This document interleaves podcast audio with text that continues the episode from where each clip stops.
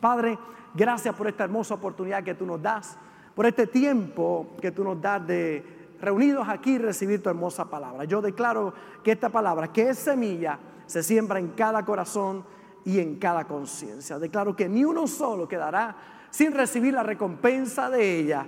Y gracias porque usas este vaso de barro para que el tesoro que está en mí pueda ser revelado a tu pueblo a través de tu hermosa palabra. En el nombre de Jesús.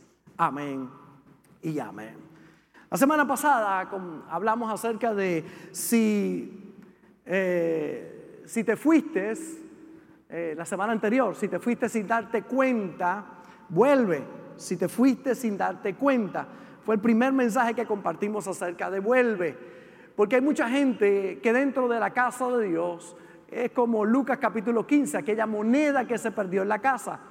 Eh, esta mujer tenía 10 monedas, una de ellas se pierde y ella detiene todo y busca la moneda hasta encontrarla. cuando la, la encuentra, dice la Biblia, o Dios Jesús, ¿verdad? Y quedó registrado que hace una fiesta y llama a sus amigos, a sus amigas y hace una fiesta porque encontró la moneda perdida. Dice que así es como cuando hay alguien, ¿verdad? Que está perdido y regresa y es salvo y se hace fiesta allá arriba en los cielos. Y vimos lo importante de tener el cuidado. Si te fuiste sin darte cuenta, regresa, vuelve a la casa de Dios. Eh, importante que entendamos que Dios está haciendo un llamado una y otra vez a nuestras vidas para que retornemos a Él, para que nos reconciliemos con Él. Luego la semana pasada hablamos si, te, si pensaste que yéndote serías libre y estás realmente atado, vuelve. La importancia de aquellos, ¿verdad?, que se apartan, se van de la casa de Dios y cuando se van pensando que ahora sí que van a ser libres, encuentran que ahí llegan las ataduras grandes en su vida. Ser libre, dijimos, no significa hacer lo que me da la gana. ¿verdad? Esa, frase está muy de moda aquí en Puerto Rico ahora. ¿Por qué hiciste eso? Porque me da la gana. ¿verdad? Y hay mucha gente que hace las cosas porque le da la gana. Eh, y claro, él lo dijo bajo otro contexto, pero hay gente que hace las cosas sin pensar, ¿verdad? Las consecuencias que puede tener, simplemente porque quieren tomar decisiones en su vida. Y dijimos que hay que tener mucho cuidado porque eso no es libertad, eso es libertinaje y es peligroso porque amenaza la buena convivencia, amenaza la moral, amenaza el sentido común. Eh, ser libre no significa no tener reglas. De hecho, una persona libre sigue reglas, porque las reglas te llevan a que puedas manifestar cada día libertad. Ser libre no significa no tener límites. Ser libre es vivir en paz, caminar en la verdad, vivir en orden, cada día caminar en el propósito de Dios para nuestra vida. Ser libre es seguir instrucciones. Y libertad, una definición muy bonita de libertad, es la posibilidad de elegir lo mejor. Libertad es la posibilidad de elegir lo mejor. Hay gente que han pensado, ¿verdad? Es que yo soy libre, voy a fumar, voy a beber porque yo soy libre. Bueno, eres libre de tomar esa decisión, pero no de las consecuencias de que eso traerá porque esas consecuencias vienen atadas a la decisión que acabas de tomar. Tu cuerpo se va a afectar, tu familia se va a afectar, tu futuro eh, va a ser quebrantado tristemente por esas decisiones. Eres libre, pero realmente estás atado atado a vicios, atado a adicciones y necesitas entender que eso no es libertad.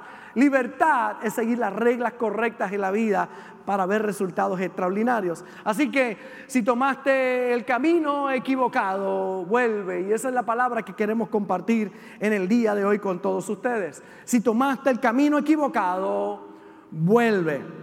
En eso yo soy un campeón, ¿verdad? En tomar el camino que no es. A mí me pasa constantemente. A pesar de que la pastora te quiere predicar de allá abajo, ¿verdad? A pesar de que existe el GPS y gracias a Dios que el GPS no lleva emociones.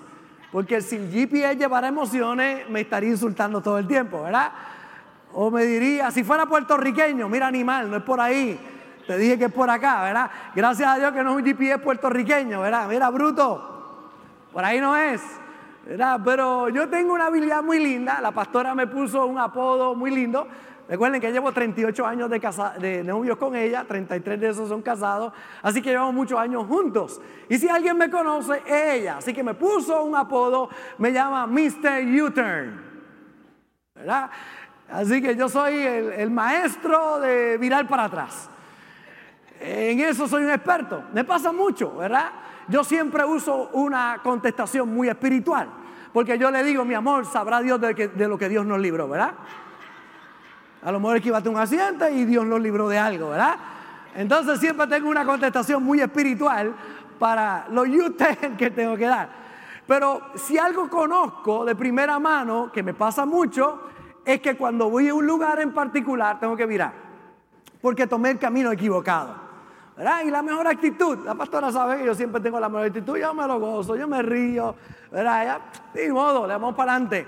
El problema que tiene mucha gente es que saben que han tomado, no en términos, ¿verdad?, naturales y físicos, sino en términos espirituales.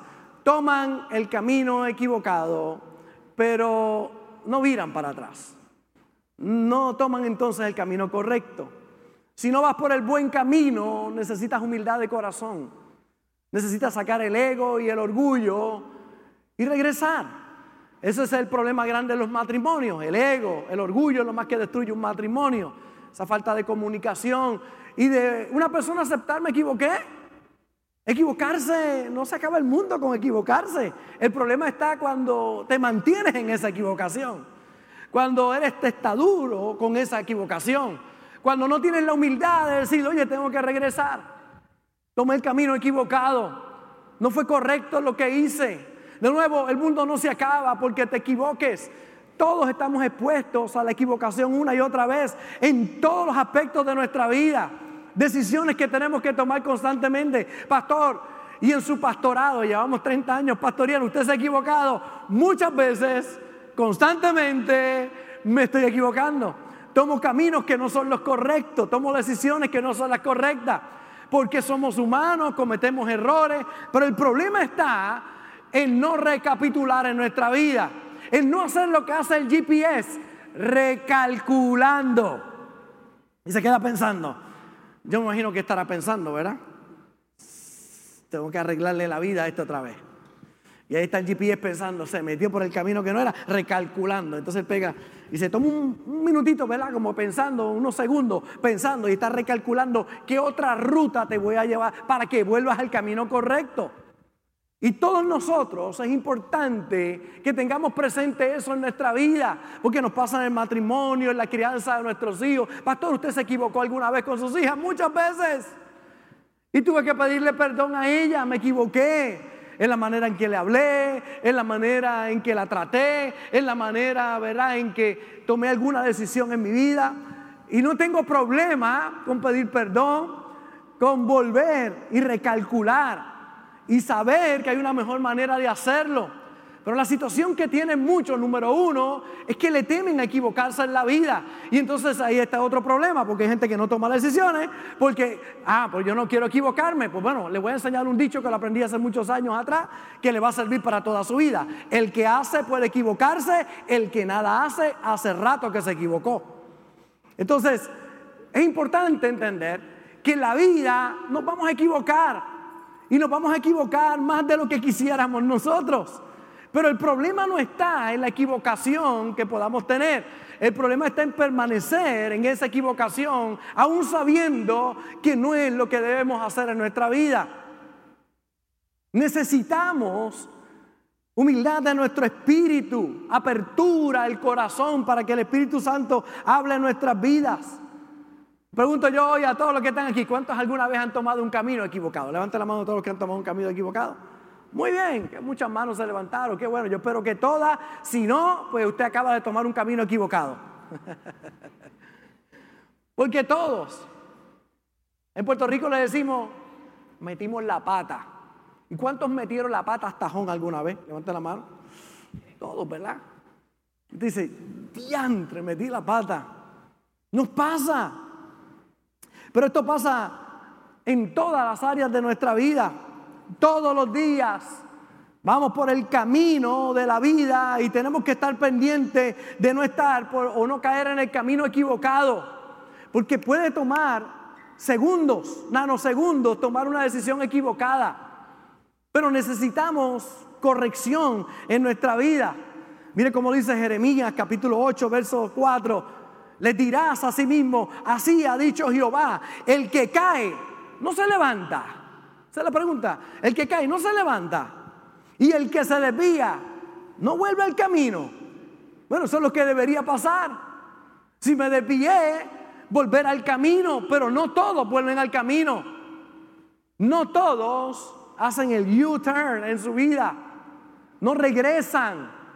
Se quedan en su orgullo, en su pecado, en sus malas decisiones. Y la realidad es que el desvío es una de las cosas que más atentos tenemos que estar en nuestra vida. Tienes que pensar por dónde tú vas.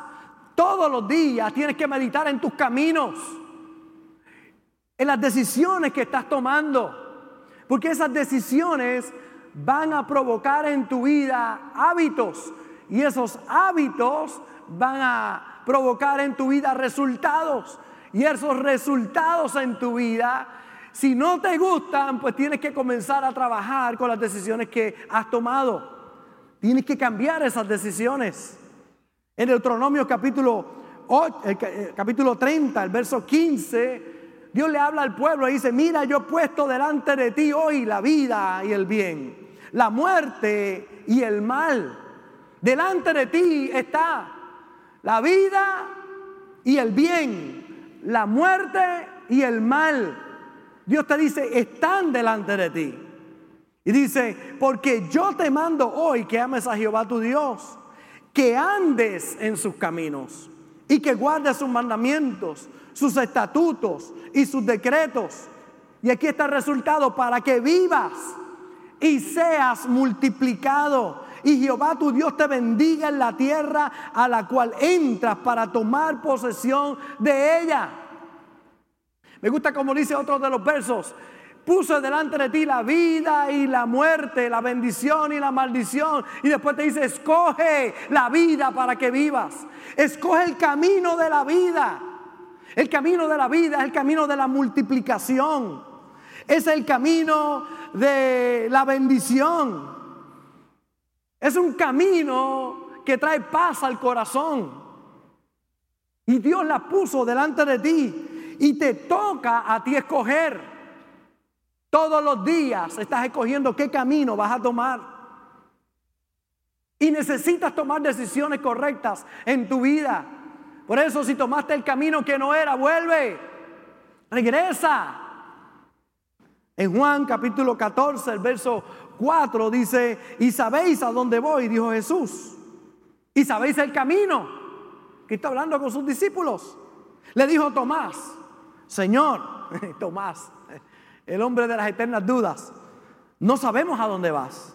¿Cómo pues podemos saber el camino? Jesús le dijo, yo soy el camino y la verdad y la vida. Nadie viene al Padre sino por mí. Tomás le dijo, Señor, enséñanos el camino. Yo soy el camino. Yo soy la verdad. Y yo soy la vida. Seguir los principios de Jesús es el camino correcto. Me llama la atención porque unos versos más adelante Jesús habla del Padre y encontramos a Felipe preguntando y diciéndole, Señor, muéstranos al Padre y nos basta. Y entonces Jesús le dice, tanto tiempo que estoy contigo, Felipe, y no sabes que yo soy el Padre. Estoy contigo. Entonces el camino está claro, está frente a nosotros. Hay dos caminos para escoger vida y bendición, muerte y maldición. Escoge el camino correcto. Tú das pasos hacia la voluntad de Dios o das pasos hacia tus propios deseos. Puedes escoger entre esos dos caminos. El camino de nuestra voluntad o el camino de la voluntad de Dios para tu vida. Cuando escoges el camino de tu propia voluntad, los resultados son vacíos, insatisfacción, un vacío muy grande en el corazón, una falta de paz en el corazón. Pero cuando tú escoges el camino de la voluntad de Dios, los resultados son paz, seguridad, certeza. Hay una firmeza dentro de ti. Cuando tú tomas el camino correcto, es muy diferente. Yo sé lo que es tomar el camino que no es correcto, me he equivocado y enseguida empiezo a experimentar vacío, inseguridad, frustración. Sin embargo, cuando ajusto mi vida, me doy cuenta que cuando entro en el camino correcto, las cosas comienzan a cambiar. No es que no hay problemas, la diferencia está que Él va conmigo. La diferencia está de que a pesar de los problemas, puedo tener paz en medio de la tormenta, la seguridad de que voy a pasar al otro lado, que no la tengo cuando no estoy haciendo la voluntad de Dios. Hay una historia muy linda en la Biblia, aparece en Josué capítulo 3, y es el pueblo de Israel cuando va a comenzar la gran conquista. Ya Moisés ha muerto, Josué entra ahora como el caudillo de Israel. Dios le ha dicho, voy a estar contigo como estuvo con Moisés, pero el primer reto que tiene, al igual que Moisés, que salió de Egipto hacia Canaán y tuvo que eh, dividir el mar rojo para pasar en seco y los enemigos murieran, ahora Josué se encuentra el mismo reto, se encuentra un mar frente a ellos, que es lo que impide que puedan cruzar a la conquista que Dios tiene para sus vidas. Y aquí está Josué, ahora, recuerden que la primera división del Mar Rojo, que Dios le dijo a Moisés, Moisés fue y le clamó a Dios y le dijo, Señor, mira lo que está pasando, enemigos atrás, montañas a los lados, el mar de frente, necesito tu ayuda. Y Dios le contesta, ¿por qué clamas a mí? Dile al pueblo que marche. Así que eh, él le dice, pero ¿cómo lo hago? ¿Qué tienes en tu mano? Una vara. Usa la vara. Así que él usa algo que parece ordinario y Dios lo usa para hacer algo extraordinario. Y vemos que los recursos siempre los hemos tenido. Lo que necesitamos es la revelación de Dios para entender que en medio de ese momento difícil hay una salida. Y ahí le encuentra Moisés. Pero ahora Dios lo hace de una manera diferente. Fíjense que los milagros de Dios constantemente cambian la forma en que ocurren. Ahora pensaría Josué que es con la vara que voy a dividir ahora el mar para poder entrar. Pues no, pasa de una manera diferente. Y aquí encontramos la historia en Josué capítulo 3, el verso 15, cuando los que llevaban el arca entraron en el Jordán y los pies de los sacerdotes que llevaban el arca fueron mojados a la orilla del agua, porque el Jordán suele desbordarse por todas sus orillas todo el tiempo de ciega. Las aguas que venían de arriba se detuvieron como en un montón bien lejos de la ciudad de Adán, que está al lado de Zaretán. Y las que descendían al mar de Arabá, el mar salado, se acabaron y fueron divididas y el pueblo pasó en dirección de Jericó. Esta vez ocurrió diferente. Cuando Dios le habla a Josué, le dijo, dile a los sacerdotes, representan esa área espiritual nuestra, dile a los sacerdotes que caminen, que entren a las aguas, que pisen las aguas. Interesante, ¿verdad? Mójate los pies, entra. Un paso de fe, pero todavía el agua está ahí, todavía eso que es contrario está ahí, entra en fe, pon el primer paso, pisa, anda, camina. Y cuando ellos andaron, caminaron, dice que más arriba se detuvo el agua. O sea que todavía ellos estaban viendo acá que había agua, porque fue bastante arriba. Todavía agua seguía bajando, a pesar de que ya ellos habían pisado. Y oiga, porque aquí está el mensaje del día de hoy. Cuando tú caminas en fe, quizás el agua todavía está ahí, pero ya se paró más arriba. Se voy a repetir otra vez. Cuando Dios te manda a caminar y caminas en su voluntad y pisas, todavía hay agua, pero ya se paró allá arriba.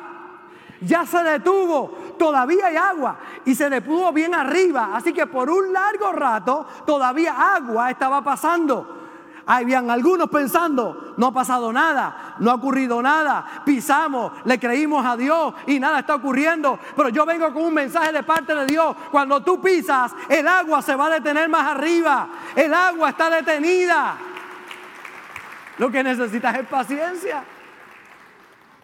Porque en algún momento, como ya se detuvo, el agua se va a parar y vas a poder pasar. en seco. Es la, importancia de entender que cuando caminas en la voluntad de Dios, no necesariamente cuando estás caminando ya se resolvió el problema. Pero cuando caminas en fe, ya se detuvo. Dios detiene las aguas. El milagro ocurre. Algo ocurre cuando ellos dan pasos de obediencia. Y es que desde más arriba, o sea, un poco antes Dios comienza a hacer algo. Tú comienzas en fe, pero ya Dios está obrando. Si en tu caminar no ves a Dios obrar, vuelve. Encomienda a Jehová tu camino.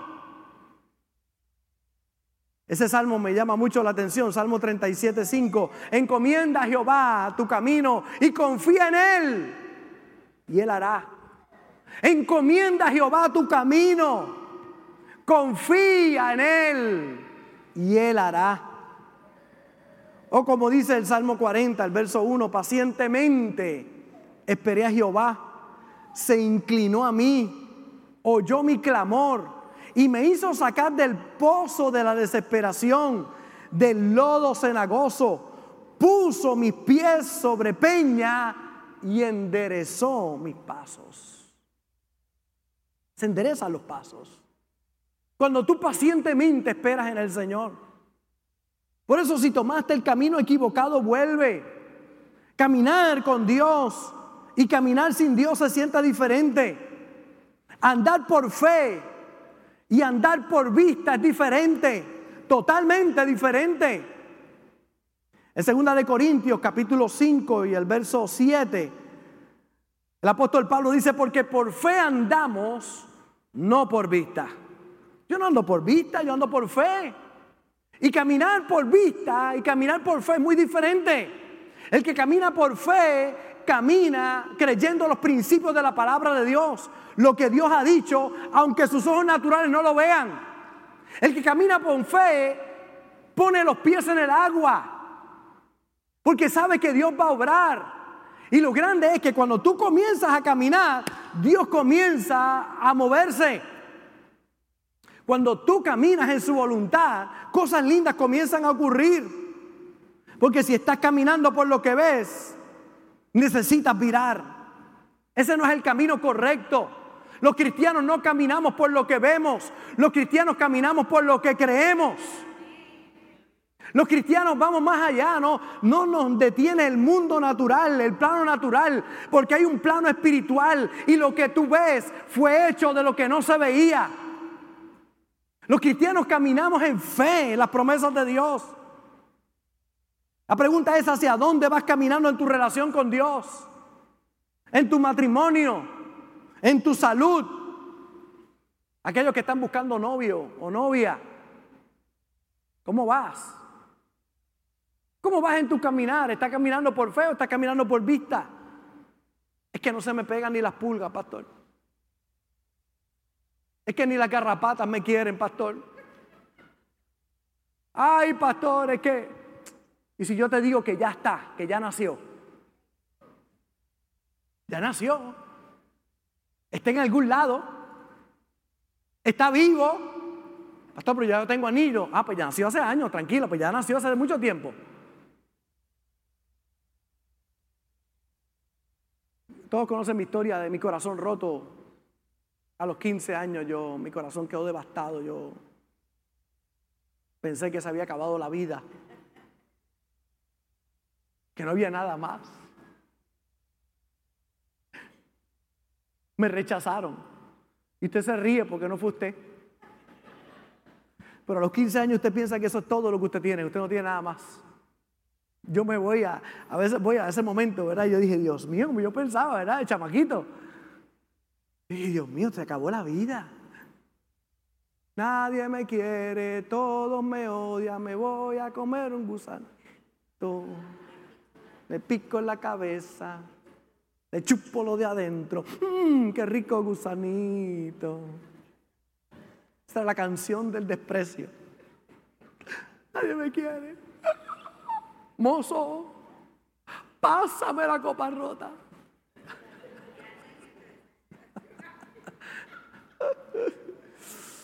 ah, vuelve, que la vida se me va. Ay, yo lloré. Ay.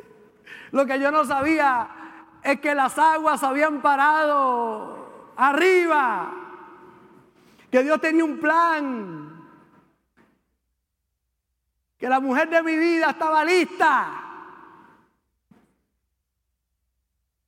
Así que fue un caminar de fe. Y me puse bien espiritual a los 15 años.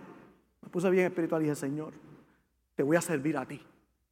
Te voy a mirar solo a ti, Señor. Aunque quería mirar a la nena, pero a ti nada más, Señor. Y tanto fue así que la pastora llevaba seis meses en la iglesia y yo no la había visto. Que se convirtió en pantalones cortos yo no la vi. ¿Ah? No la vi. Trabajaba con los jóvenes. Realmente habíamos cientos de jóvenes en la iglesia, pero la realidad es que no la vi. Trabajaba yo muy activo con la juventud y todo. No la vi seis meses en la iglesia y ella babiándose por mí. ¿Usted se imagina una cosa como esa? ¿Ah? Me veía, me hacía ojitos. Dice ella que me hacía ojitos. Yo estaba sirviendo a Dios. Soy un tipo espiritual, lucha. Consagrado a Dios. Y todos conocen la historia que nos presentó Rosa.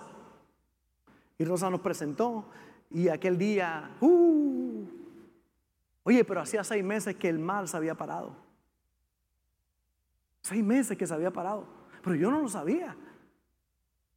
Y es que muchos de ustedes cuando toman el camino correcto dicen, pero es que todavía hay agua, pastor, es que sigue el chorro bajando, es que parece que no, tranquilo, cogiste el camino correcto, las aguas se pararon más arriba, las aguas se pararon más arriba, el milagro se va a manifestar en tu vida, vas a ver lo que Dios va a hacer contigo, lo que tienes que aprender a confiar en Dios.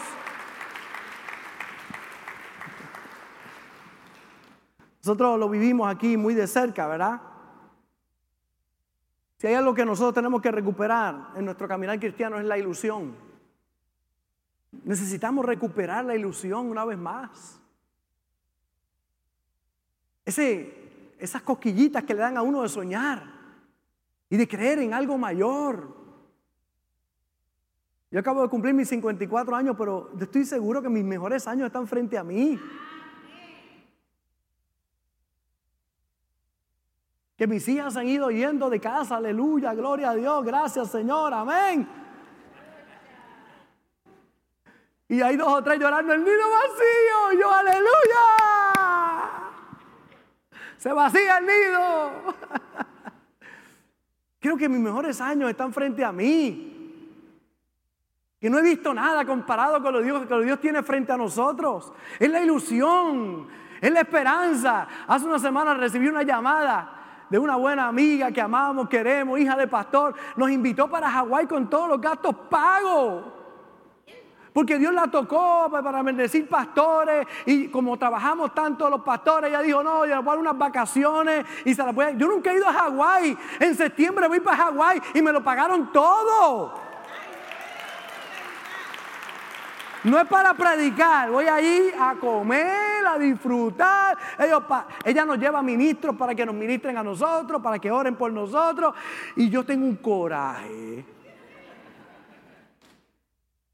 La ilusión. Y usted dirá, ay, pastor, pero eso es porque usted es pastor. yo conozco a muchos que nunca nos invitan ni a comer un limber. No es por eso. Es porque mantengo la ilusión.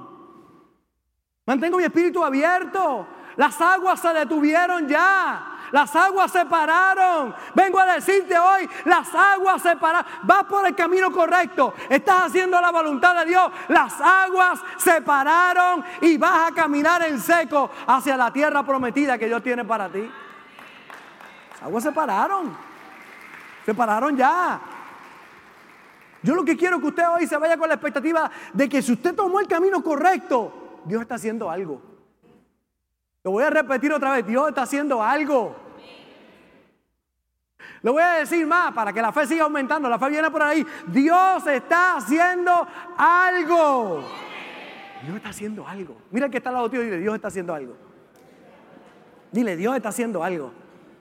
Dios está haciendo algo. Yo no sé cuántas veces tienes que repetirlo para creértelo, pero repítela todas las veces que necesite hasta que lo crea. Dios está haciendo algo. Las aguas se pararon.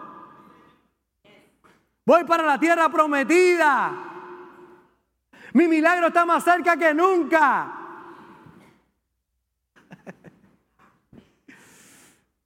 De nuevo, nosotros lo vivimos aquí.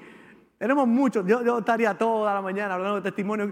Tomo uno de esos testimonios. Era quizás uno de los que más ha impactado a través de los años.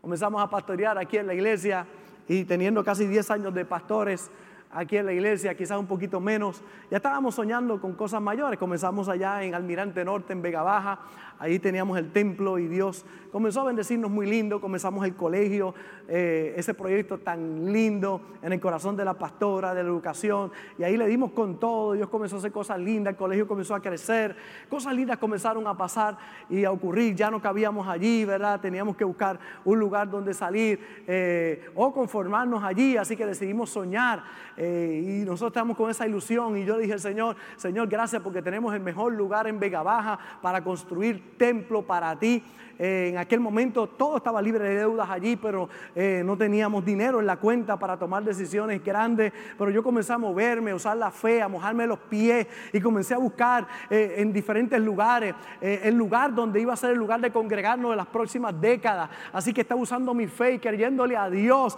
y tocando puertas. Iba, me ponía el mejor traje que tenía y la mejor ropa. Iba donde los dueños que tenían terrenos aquí en Vega Baja y me presentaba. Yo soy el pastor Robert Gómez y queremos comprar el terreno. Entonces me hablaban de millones y millones de dólares. Amén, aleluya. Vamos para allá, me estoy mojando los pies. El agua se va a parar en algún lado.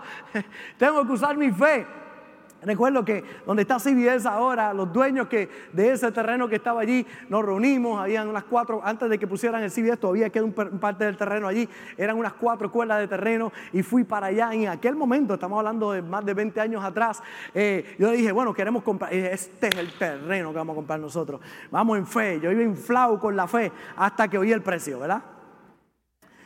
Digo, 1.5 millones de dólares. Dije, amén, vamos para adelante. Recuerdo aquel día y el hombre me dijo, ¿y qué van a hacer? Tranquilo, voy a hablar con mi papá. Claro, yo tengo un papá allá arriba de los cielos, ¿verdad? Y cuando yo escucho aquello, el ánimo se le quiere ir a uno. Pero tú no puedes perder la capacidad de ver lo que no se ve y de saber que estás en el plan de Dios, que hay un lugar que Dios tiene preparado, en el caso de nosotros como iglesia, para nosotros. Así que seguimos usando nuestra fe y creyendo. Y recuerdo recibir una llamada desde Arecibo, Néstor Martínez, lo recuerdo como ahora, su papá, dueño de ferretería, cristiano. Eh, y me llama Néstor, el hijo, Néstor Junior, me llama, me dice, pastor, usted no me conoce, pero yo lo conozco a usted, oí que usted quiere comprar un terreno en Vega Baja, así que, pastor, este, nosotros tenemos un terreno y queremos que, la iglesia lo vea, ¿lo compra la iglesia? Y yo dije, ¿está la misma número dos? Me dijo, no, no está la número dos. Dije, pues no me interesa, gracias. Voy a orar para que Dios te consiga un comprador y puedas alcanzar ahí. Le des para adelante. Me dijo, no, no, usted tiene que ver el terreno. Le dije, ¿está la número dos? Me dijo, no, pues no lo quiero. Gracias, voy a orar para que Dios te consiga un comprador. Me dijo, no, no, no, usted tiene que ver el terreno. Ya me estaba cayendo mal. Y hablando con el teléfono, estoy diciendo, mire, no me interesa. Gracias. Pero la realidad es que no me interesa. No está la número dos. Nosotros queremos un lugar céntrico, queremos un lugar accesible. Así que no. Gracias. Me dijo, usted tiene que ver el terreno. Voy el jueves a las seis de la tarde y me enganchó el teléfono.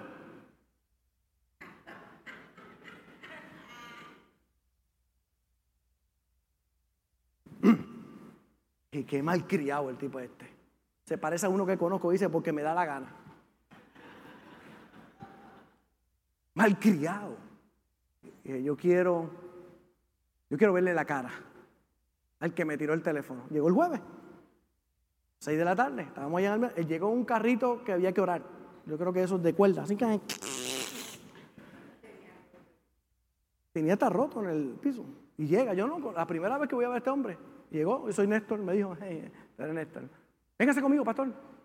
Móntese conmigo. Me monta, yo no sé por qué me monto en el carro. Me monté en el carro con él. No lo conozco. Pero era un impulso. Me monto con él, bajamos por la 160, llegamos aquí a la número 2. Y de momento nos paramos en esa esquina, aquí, de la número 2. Y me dijo, cuente cuatro segundos. Yo conté cuatro. Uno, dos, tres, cuatro. Me dijo, mira a la derecha. Cuando yo miré, esto era un pastizal aquí, pero un... ¿Usted sabe el terreno tan grande que tenemos aquí? Y yo miré eso. Y yo dije, ¿ese es el terreno? Y me dijo, sí. Empecé a cogerle cariño al hombre.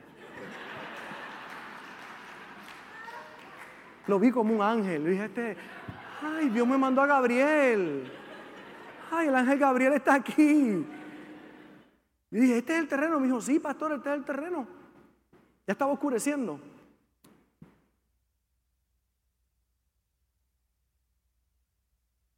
Nunca olvido que nos estacionamos allí. Digo, vamos a entrar. Aquí ah, estaba perdido esto aquí, ¿verdad? y tenía como unos pequeños edificios, estaban, se usaban para drogas, los muchachos. Y habían unos caminos que iban de aquí a ojo de agua. Y nos metimos por uno de esos caminos y yo empiezo a caminar, a sentir la presencia de Dios. Decía, wow, yo no tenía palabras. Y entré con el hombre, me enfangamos todo, todo el camino, entramos, wow. Salimos. Yo no me atreví a hacer la pregunta. ¿Y cuánto hay aquí de terreno? Me dijo, seis cuerdas de terreno. Seis cuerdas de terreno. Esto está, ¿qué 50 metros de la número dos. Aquel piden 1.5 millones de dólares por cuatro cuerdas de terreno. Imagínense lo que van a pedir por esto que está aquí. Impresionante, pero es fe. Cuando tú te mojas los pies, Dios hace algo. Dios hace algo. Y recuerdo, como ahora que le digo, Néstor, ¿y de qué estamos hablando aquí? Y nunca olvido las palabras de este hombre. Me miró a los ojos y me dijo, mi papá me dijo que le dijera a usted que él siempre quiso que esto fuera una iglesia. Ah. Mm. Y mi papá me dijo que le dijera que él se lo va a vender en lo que le costó a él hace 20 años atrás. Mire, cuando, cuando, cuando él tenía, cuando él compró este terreno, yo tenía 8 años de edad. Yo tengo 8 años de edad y Dios está pensando que 20 años después a mis 28 años, ya yo tengo la capacidad, o por lo menos la fe, de creer que voy a comprar este terreno. Así que lo frisa por 20 años. Toca a este hombre, este hombre compra el terreno y lo frisa para nosotros por 20 años. Este terreno lo buscaba todo el mundo, querían hacer urbanización, querían hacer mil cosas con este terreno, pero no encontraba nunca el dueño y el dueño me llamó a mí y me persiguió, a, me dio perseguimiento y me hostigó. Y yo le dije, ¿y cuánto es eso? Y me dijo, 380 mil dólares. Y dije, ¿qué? Lo dije por dentro, por fuera me quedé serio. Por dentro estaba brincando. ¡Ah! Pero yo tenía cero dinero. Le di la mano ese día al otro día salíamos viaje temprano y yo dije, eh, yo tengo que salir de viaje mañana, porque eso fue una de las excusas que para no reunirme con él, es que salgo de viaje, no, ahí fue que me enganchó. La cosa es que yo digo, pero eh, tengo la palabra suya. Me dijo, pastor, váyase en paz, váyase. ¿En paz de qué me voy a ir? ¿Cómo voy a ir en paz? Si no he firmado un documento, no hay nada. Váyase en paz, pastor. Recuerdo que cuando regresamos, nos sentamos a hablar y entonces dijo, bueno, vamos a hacer algo. Eh, él pide una cantidad talante, unos 180 mil dólares. Recuerdo que como estaba todo saldo allá, hicimos un préstamo para eso. Y lo otro me dijo, pastor, lo otro, se lo vamos a financiar a, a 10 años al 5% de interés. Y nosotros mismos, no tiene que ir a banco, no tiene que ir a ningún lado. Fue algo realmente milagroso lo que ocurrió aquí. Pero milagroso. Algo realmente fuera de nuestra mente. Con esto lo único que quiero decirle es que cuando pisamos las aguas, mucho arriba, bien arriba, ya las aguas se habían parado. Hacía 20 años que se habían parado las aguas, pero yo no lo sabía. Pero no fue hasta que di el paso de fe que me di cuenta que las aguas ya se, ya se habían parado. Yo te vengo a decir hoy que hace mucho ya Dios hizo el milagro, que todavía no lo has visto, pero viene, lo vas a ver. Las aguas van a pasar, las aguas van a pasar, pero ya se detuvieron las aguas acá arriba. Pero es el camino en fe, es cuando decides servir a Dios, vivir para Él, honrarle a Él. Eso, eso no es producto de lo que muchos llaman por ahí la suerte. Eso es producto de la bendición de Dios. Es cuando tú comprendes y entiendes que Dios tiene un plan contigo y que Él no va a fallar. Cuando tus pasos están en el camino correcto, cosas inusuales comienzan a pasar. Así que hay tres elementos importantes que tienen que haber. Tiene que haber ilusión, tiene que haber preparación para que la oportunidad la puedas ver. Hay mucha gente que dice, es que yo no tengo oportunidades, pastor. No, la oportunidad siempre está, mi hermano. Siempre hay oportunidades. Lo que pasa es que la diferencia está en aquellos que están ilusionados o tienen fe, fe en la certeza de lo que se espera, la convicción de lo que no se ve. Y número dos, se preparan para eso, trabajan para eso. Ilusiónate, ten fe que la oportunidad va a aparecer, la puerta se va a abrir. Dios está adelantado. En tu problema hoy, ya Dios tiene un plan resuelto para ti. Por eso cuando tus pasos están en el camino correcto, cosas inusuales van a pasar. Suerte es cuando la preparación y la oportunidad se encuentran. Por eso tenemos que recuperar la ilusión. Porque la frustración toca a las puertas de todos. Los momentos difíciles tocan a la puerta de todos. Pero hubo una palabra que llegó cuando preparaba esta palabra para ustedes es que no dudes en el llano lo que Dios te mostró en la montaña. Si Dios en tu tiempo de oración, en tu comunión con Él te ha mostrado algo y vas al llano y no ves esos resultados, no dudes en el llano lo que Dios te mostró en la montaña. Camina en fe y créele a Dios con todo tu corazón. Y es que en el camino de Jesús ocurrieron muchas cosas extraordinarias, cosas inusuales, diferentes. ¿Qué es lo que va a pasar en tu vida? En el camino algo extraordinario va a pasar. Jesús caminaba y una mujer que tenía flujo de sangre entró al camino. Jesús caminaba y una mujer que tenía flujo de sangre entró al camino y dijo, si toco el borde del manto, me sano. Se arrastró en medio de la multitud y tocó el borde y virtud salió de Jesús y esta mujer recibe sanidad. Jairo interceptó a Jesús en el camino porque su hija moría y lo intercepta en el camino. Pero ahí en el camino llega alguien a decirle, no lo molestes más, tu hija se murió. Jesús lo miró y le dijo, no temas, cree solamente. Y Jesús va a la casa de Jairo y resucita a su hija. El ciego Bartimeo dice que estaba junto al camino, no estaba en el camino, estaba junto al camino. Pero junto al camino comenzó a gritar, Jesús, hijo de David, ten misericordia de mí. Jesús lo manda a llamar. dice, ¿qué quieres que te haga? Él dijo que reciba la vista. Y Jesús le dijo, pues recíbela. Tu fe te ha salvado. Los diez ciegos fue en el camino. Jesús caminaba y ellos lo interceptaron en el camino. Y es que cuando tú interceptas a Jesús en el camino, cosas inusuales comienzan a pasar. Jesús le dice a ellos que le gritan, sánanos Señor de nuestra lepra. Y Jesús le dice, vayan y muéstrense al sacerdote y lleven la ofrenda determinada para su sanidad. Y mientras iban, dice la Biblia que fueron sanados. Y es que hay milagros que no ocurren en el momento, pero mientras vamos, ocurren. Por eso no te detengas en el camino, porque mientras iban, fueron sanados. Cuando tú sigues la orden, las instrucciones de Dios, y mientras vas, y quizás diga, pastor, es que hay aguas todavía aquí. Ya se pararon hace rato. El milagro ya ocurrió. Ya Dios lo preparó para ti. Lo que necesitas es creerlo. Número uno, saber que estás en el camino correcto. Y número dos, creerlo con todo tu corazón. Los que se olvidan de Dios, sus esperanzas quedan frustradas. yo quiero cerrar con esto. Diga conmigo, ah. Ayer en los talleres que tomamos, hablaban de cuatro pasos de primeros auxilios que usted puede tener en su vida. Número uno, confiesa su pecado delante de Dios. Si usted está mal, confiese su pecado. Pídale a Dios perdón. Dos, cierre toda puerta de maldición. Cierre todo aquello que lo ha llevado por el mal camino. Hay amistades que tienes que salir de esas amistades. No porque no las ames y no las quieras, sino porque te hacen daño. Porque tú no eres influencia para ellos, ellos son influencia para ti. Así que sepárate de ellos, prepárate para que cuando puedas estar con ellos, ellos no sean la influencia en tu vida, tú seas la influencia para ellos. Hay cosas que tienes que cerrar en tu vida, puertas que tienes que cerrar para que se puedan abrir otras. Número tres, comienza una vida devocional con Dios. Vuelve en amistad con Él y por eso te vendrá paz.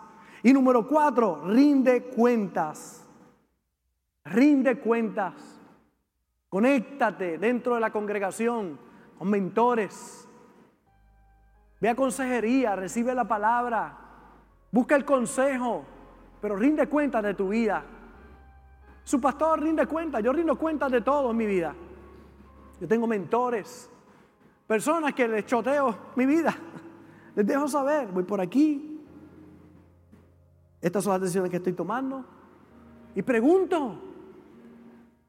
Porque mucha gente se ríe cuando yo digo esto, pero esta es la verdad. Nunca había tenido 54 años, es la primera vez en mi vida. Nunca, es la primera vez. Esto es una vida nueva para mí, un año nuevo. Y un año nuevo que necesita nuevas, nuevas decisiones. Decisiones diferentes. Porque el que tiene 54 no puede vivir como el que tiene 53. Es otro nivel. Mis pensamientos tienen que crecer. Por eso en el día de hoy, si tomaste el camino equivocado, vuelve. Vuelve, que Dios te está esperando. Donde quiera que puedas estar en este momento, ponte de pie ahí, en el nombre del Señor.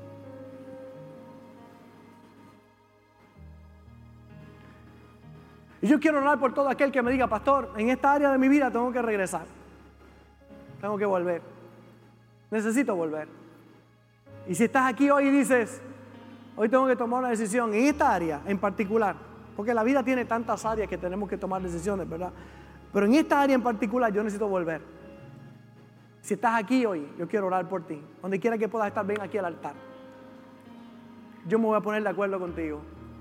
Si la palabra hoy dice, que yo necesito volver, pastor. Necesito volver. Estoy en la iglesia, sirvo a Dios, pero necesito volver. Donde quiera que puedas estar, ven aquí al altar. Yo quiero orar contigo y declarar una palabra de Dios en el día de hoy. Lo primero que tenemos que hacer es ser transparente con Dios. Mientras estés pensando lo que alguien puede pensar de ti, nada bueno ocurrirá en tu vida. Yo no tomo decisiones por lo que la gente pueda pensar de mí, yo tomo decisiones porque son las correctas en mi vida. El altar está abierto para ti en el día de hoy. Ven al altar. Dios te está llamando en el día de hoy. Si tomaste el camino equivocado, vuelve en tu matrimonio, con tus hijos, en tu trabajo, en la familia. No importa el área, es tiempo de volver en el día de hoy. A tomar las decisiones que necesitas tomar. En el nombre de Jesús. Tus ojos cerrados, tu mente puesta en Jesús. Voy a orar. Y no es hasta que pisas que el milagro va a ocurrir. Si no empiezas a caminar, nada va a pasar. Pero cuando tú empiezas a caminar, las aguas se detienen más arriba, muy arriba se van a detener. Y es algo que va a ocurrir y se va a manifestar en tu vida. Esta es mañana de tornarnos a Dios, de tomar el camino correcto en el área de las finanzas. Hay gente que dice, pastor, he tomado malas decisiones, necesito volver. Dejé de honrar a Dios. En tu área en matrimonio, dejé de honrar a Dios y tengo que volver. Vuelve. Dios te llama en el día de hoy. Gracias por conectarte con nosotros. Ha sido una hermosa bendición poder compartir contigo la palabra de Dios. Te pido dos cosas. Número uno, comparte con alguien más. Que otros también puedan ser bendecidos por la palabra. Y número dos, envía tu ofrenda para que podamos continuar llevando el mensaje de fe y de esperanza a tanta gente que lo necesita. Lo puedes hacer a través de ATH Móvil en donaciones, Fuente de Agua Viva Vega Baja, o a través del PayPal, Fuente Vega Baja. Si no das, no pasa nada. Pero si das, Él ha prometido abrir las ventanas de los cielos y derramar bendición hasta que sobre y abunde. Muchas bendiciones.